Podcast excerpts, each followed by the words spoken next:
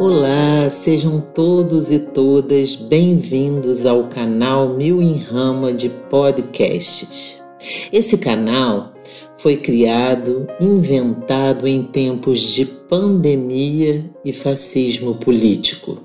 Eu, uma professora universitária de filosofia da educação, com doutorado em subjetividade e meio ambiente, busco trazer em formato radiofônico na contra-hegemonia da produção acadêmica idealizada um conjunto de ideias livres sob a forma de um tema destinado primeiramente aos estudantes e a todos aqueles que se interessarem. Os episódios são sempre baseados em uma política Foucaultiana de cuidado de si.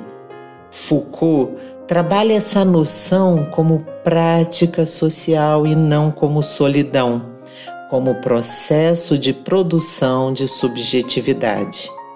Eu aqui utilizo o cuidado de si como campo político, mais aberto à produção psíquica, já que a sociedade antidemocrática também é uma sociedade em depressão.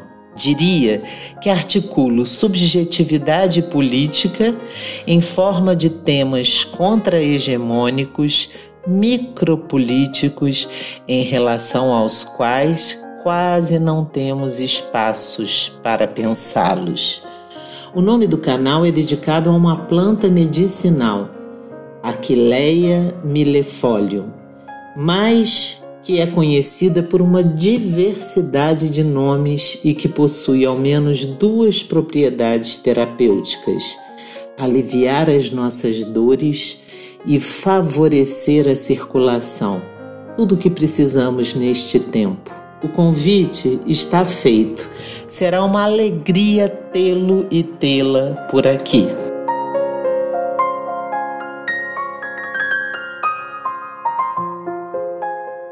E chegamos em mais um setembro. O ano passou e sequer nos demos conta. Escreva esse episódio exatamente no dia 1 de setembro dia próximo à entrada de uma nova estação, da primeira estação, primeva, primavera. Para a medicina chinesa, nos 18 dias que precedem uma nova estação, ficamos sob a influência do elemento terra, esse elemento de transição e de passagem. O sentido disso é muito interessante quando estamos sintonizados com a roda do Sol e das estações.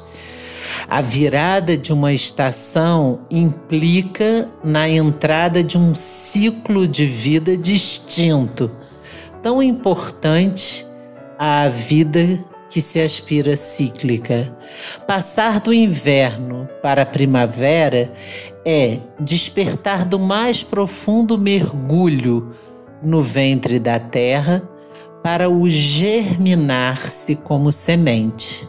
Daí que precisamos fazer um balanço consciente, sensível e nos prepararmos para esse novo ciclo.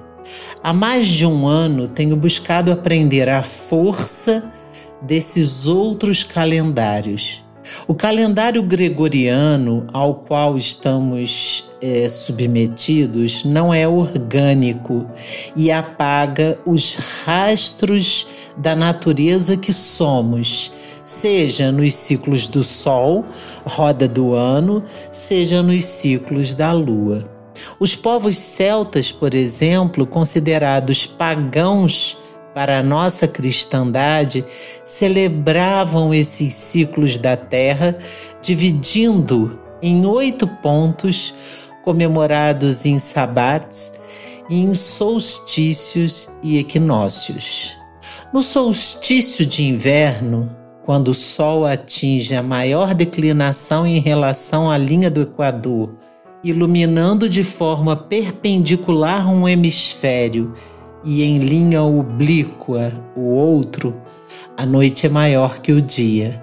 Precisamos dormir mais cedo e acordar mais tarde. Os celtas nomeiam de festival Yule, que é a sua entrada. Neste dia eram queimadas toras e se faziam lanternas, em um ritual de sustentação da luz em tempos de escuridão. Ao celebrar o espírito da luz, pedia-se coragem para esse tempo, em suas dificuldades e desafios, já que implicava no adormecer da própria Mãe Terra no ventre escuro. E se trocavam presentes para se celebrar a união dos clãs em um tempo mais desafiante. O nosso Natal é uma memória desse festival que no hemisfério norte acontece na chegada do inverno. É um momento de pausa, de recolhimento, de introspecção, em que se intenciona o renascimento do espírito e a continuação da vida. É um momento de mergulharmos no mais profundo de nós, tanto para digerirmos o outono em suas forças depurativas de renovação, até mesmo para nutrirmos a vida de silêncio e de pausa. No xamanismo norte-americano, o urso é o animal de poder que nos ensina a hibernar.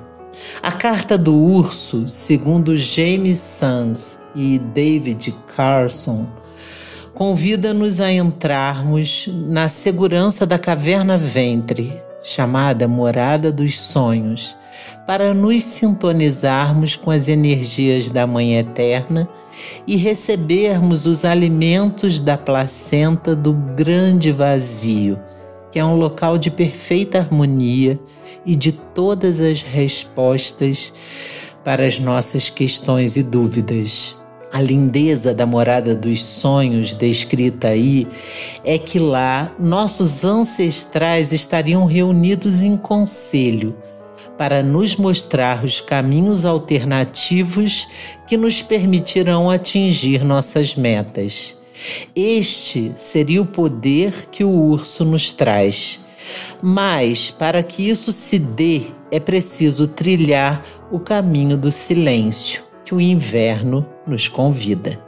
Neste momento, estamos caminhando para o equinócio de primavera, ocasião em que noite e dia passam a ter a mesma duração e que os dois hemisférios, norte e sul, passam a receber a mesma quantidade de luz. O período do Sol passa a ser gradualmente mais longo o anoitecer chega mais tarde e o amanhecer desponta mais cedo. Se você olhar para leste, verá já que o sol está nascendo mais a nordeste. Para os celtas, há o festival de Ostara. A deusa da natureza começa a florescer e algumas espécies de animais começam a se reproduzir. A vida floresce na natureza e no hemisfério norte temos a ocasião da Páscoa, que traz os ovos e os coelhos. Há uma relação entre esse festival e o próprio sentido da Páscoa Easter. A estação da primavera inaugura um outro portal energético da Terra. E se somos feitos dos elementos da natureza, precisamos nos permitir pensar, sentir e experimentar esses ciclos. Primeiramente, é tempo de renovação. Depois de um longo adormecer, a terra começa a despertar. É um período de chuvas que fecundam a terra e cujas sementes estão prontas e nutridas para renascerem. E também é um período de ventos, onde a vida se expande. Sementes voam, assim como o pólen. Daí que muitas pessoas ficam alérgicas. É preciso deixarmos-nos primaverar no sentido de vivermos essa estação a partir de nós, dentro de nós. A vida desponta mais uma vez em forma de convite. Ela nos convida a planejar um novo ciclo. A força do despertar da Mãe Terra é visível, ascendente, fazendo brotar sementes, plantas, árvores e flores. Há um desabrochar das forças ocultas da vida que saem em busca da luz. Logicamente, a vida que não foi suficientemente nutrida no inverno passado pode ser que não tenha força para esse renascimento. Por isso, muitas pessoas adoecem e outras tanto partem. Os seus ventos manifestam a condição que existe dentro de nós. A primavera é a estação da madeira, é a estação do pensamento e é preciso nutrir o fígado e a vesícula biliar. Os sabores picantes e amargos podem nutri-los. É preciso cuidar da raiva e da contrariedade que assolam esse órgão e essa víscera. Acordar mais cedo, usar roupas leves e expor-se ao ar puro e ao vento energizam o nosso ser. Assim como plantar as sementes de vida que nós aspiramos para manifestar no verão. Particularmente, penso que o movimento que o Ocidente tem feito de um antropocentrismo tóxico, que coloca toda a sua força na razão e em um tipo de relação com a vida, sobretudo com a natureza, de puro extrativismo e exploração, tem nos levado e nos levará ao pior de cada um de nós. Para mim, Caminhar com os ciclos é então uma decisão sagrada que muda tudo a partir de nosso sentir. Eu, por exemplo, nunca mais sou a mesma em tempos de lua minguante como essa que experimentamos no dia de hoje. Saber-se parte e sentir-se parte recoloca-nos em um novo patamar de comunhão com as forças da natureza e com as forças da própria criação. Nesse sentido, a vida pode regenerar.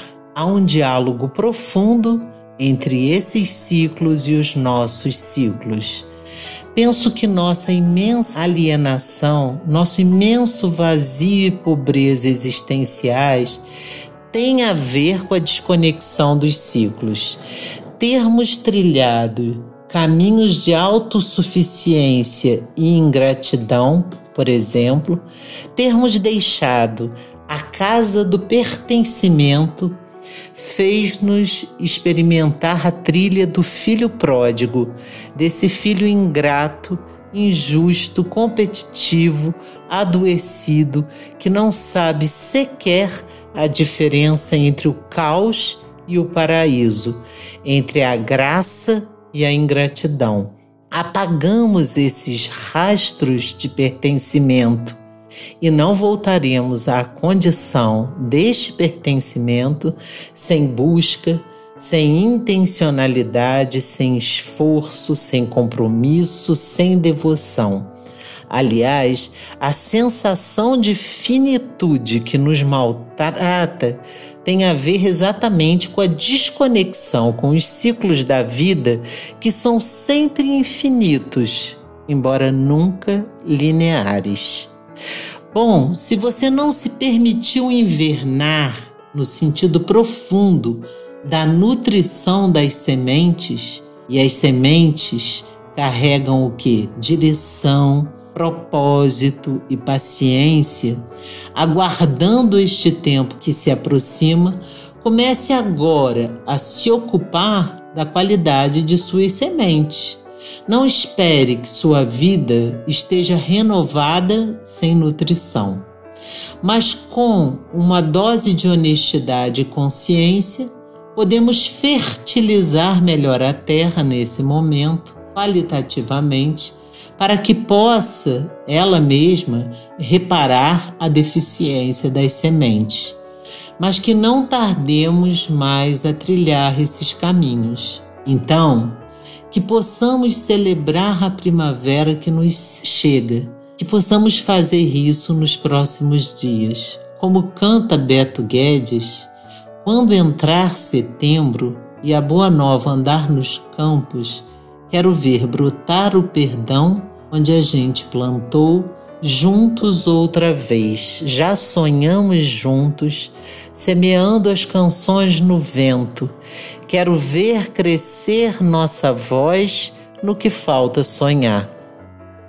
Beto Guedes fala de uma boa nova que anda nos campos a partir de setembro. Fala da expectativa de ver brotar o que se juntos plantou. Ele diz que aspira ver crescer nossa voz no que falta sonhar. Mas a primavera será uma boa nova para todos?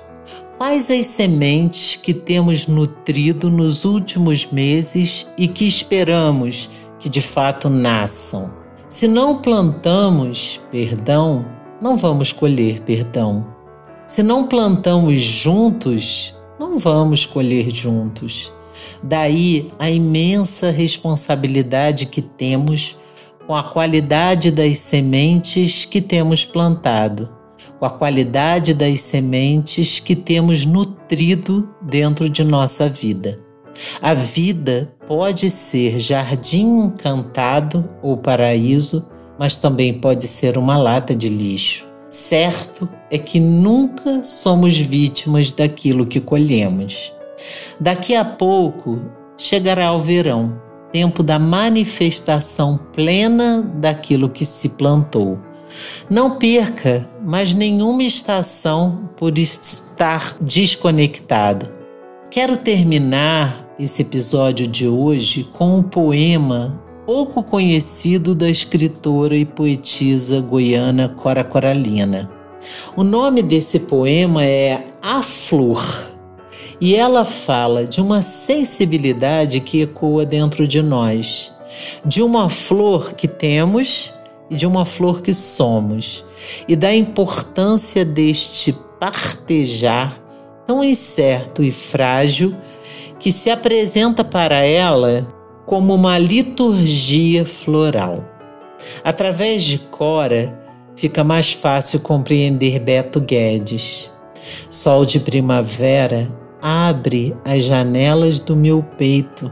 A lição sabemos de cor, só nos resta aprender. Então vamos lá. A flor. Na haste hierática e vertical Pompeia, sobe para a luz e para o alto a flor. Ainda não. Veio de longe, muda viajeira, dentro de um plástico esquecida, nem cuidados dei. A grande e rude matriz fecundada, apanhada num monte de entulho de lixeira. Cebola brava, na botânica sapiente de seu Vicente. Oitenta e alguns avos de enxada e terra, sabedoria agra, afilhado do Padim Cícero, menosprezo pelas flores. De que vale isso? Displicente, exato, irredutível. E eu, meu Deus, extasiada, vendo, sentindo e acompanhando fremente aquela inesperada gestação. Um bulbo, tubérculo, célula de vida rejeitada, levada na hora certa à maternidade da terra. A flor. Ainda não. Espátula, botão, ígido, encerrado hermético, inviolado no seu mistério. Tenro vegetal, túmido de seiva, promessa, encantamento, folhas longas espalmadas, espadins verdes montando guarda. A expectativa, o medo, aquele caule frágil ser quebrado no escuro da noite, o vento, a chuva, o granizo, a irreverência gosmenta de um verme rastejante um imprevisto atentado de alheia mão, consciente ou não. Alerta, insone, madrugadora.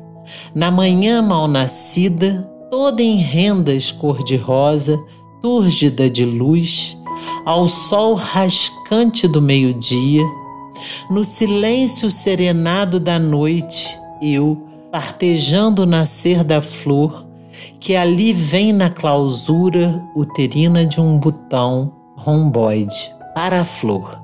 Chamei a tantos, indiferentes, alheios, ninguém sentiu comigo o mistério daquela liturgia floral. Encerrada na custódia do botão, ela se enfeita para os esponsais do sol. Ela se penteia, se veste nupcial para o esplendor de sua efêmera vida vegetal. Na minha aflita vigília pergunto: de que cor será a flor?